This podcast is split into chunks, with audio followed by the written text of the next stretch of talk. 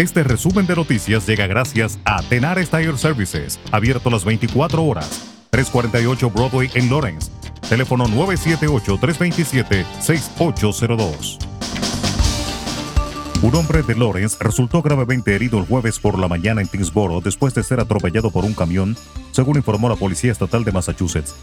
El accidente ocurrió en la Ruta 3 en dirección norte, justo al sur de la línea estatal de New Hampshire, y el camión abandonó la escena después del accidente, según informó un portavoz de la Policía Estatal. El peatón estaba parado fuera de su automóvil después de verse involucrado en un choque menor con otro vehículo, dijeron las autoridades.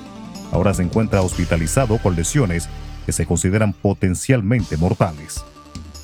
En otra información, la presidenta de la Cámara de Representantes de los Estados Unidos, Nancy Pelosi, quien hizo historia como la primera mujer en ocupar el cargo, no buscará otro mandato como líder demócrata, dijo el jueves, poniendo fin a dos décadas al frente de la bancada demócrata, mientras el partido se prepara para ceder su mayoría a los republicanos. Pelosi continuará sirviendo en la Cámara después de ganar un mandato número 19 en las elecciones intermedias de la semana pasada, asumiendo un papel de menor perfil cuando se reúna el próximo Congreso en enero.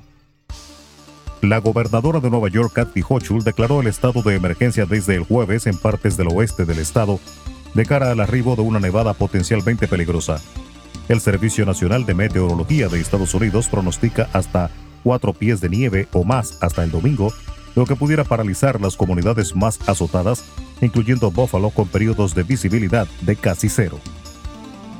Las autoridades de seguridad e inmigración de México han reforzado sus patrullas puntos de revisión y operativos en el sur del país desde que Estados Unidos comenzó a expulsar a migrantes venezolanos el mes pasado.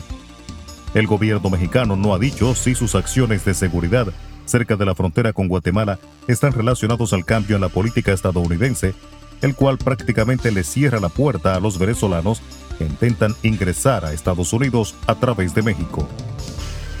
Un intercambio de disparos se desató este jueves entre agentes de operaciones marítimas de aduanas y protección fronteriza de Puerto Rico y sujetos que iban a bordo de una embarcación a unas 14 millas náuticas de la costa de Cabo Rojo.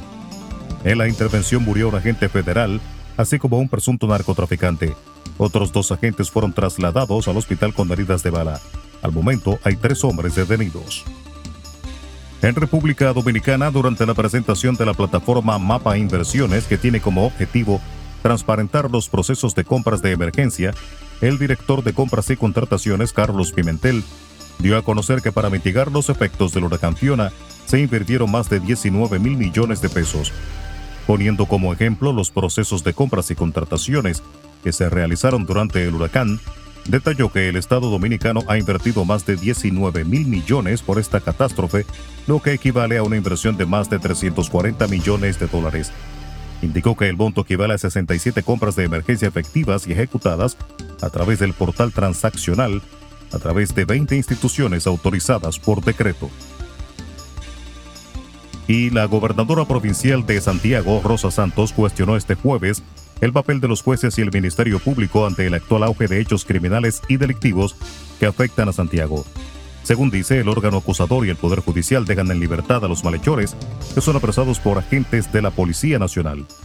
Nosotros, aparte del patrullaje, de la vigilancia y el control, necesitamos que los fiscales y los jueces hagan su trabajo porque la policía agarra a los delincuentes y al momento los sueltan, según señaló. También manifestó que la falta de acción de los funcionarios judiciales desmoraliza a los miembros del cuerpo del orden, quienes arriesgan sus vidas para cuidar a la población. Resumen de noticias. La verdad en acción. Jorge Auden.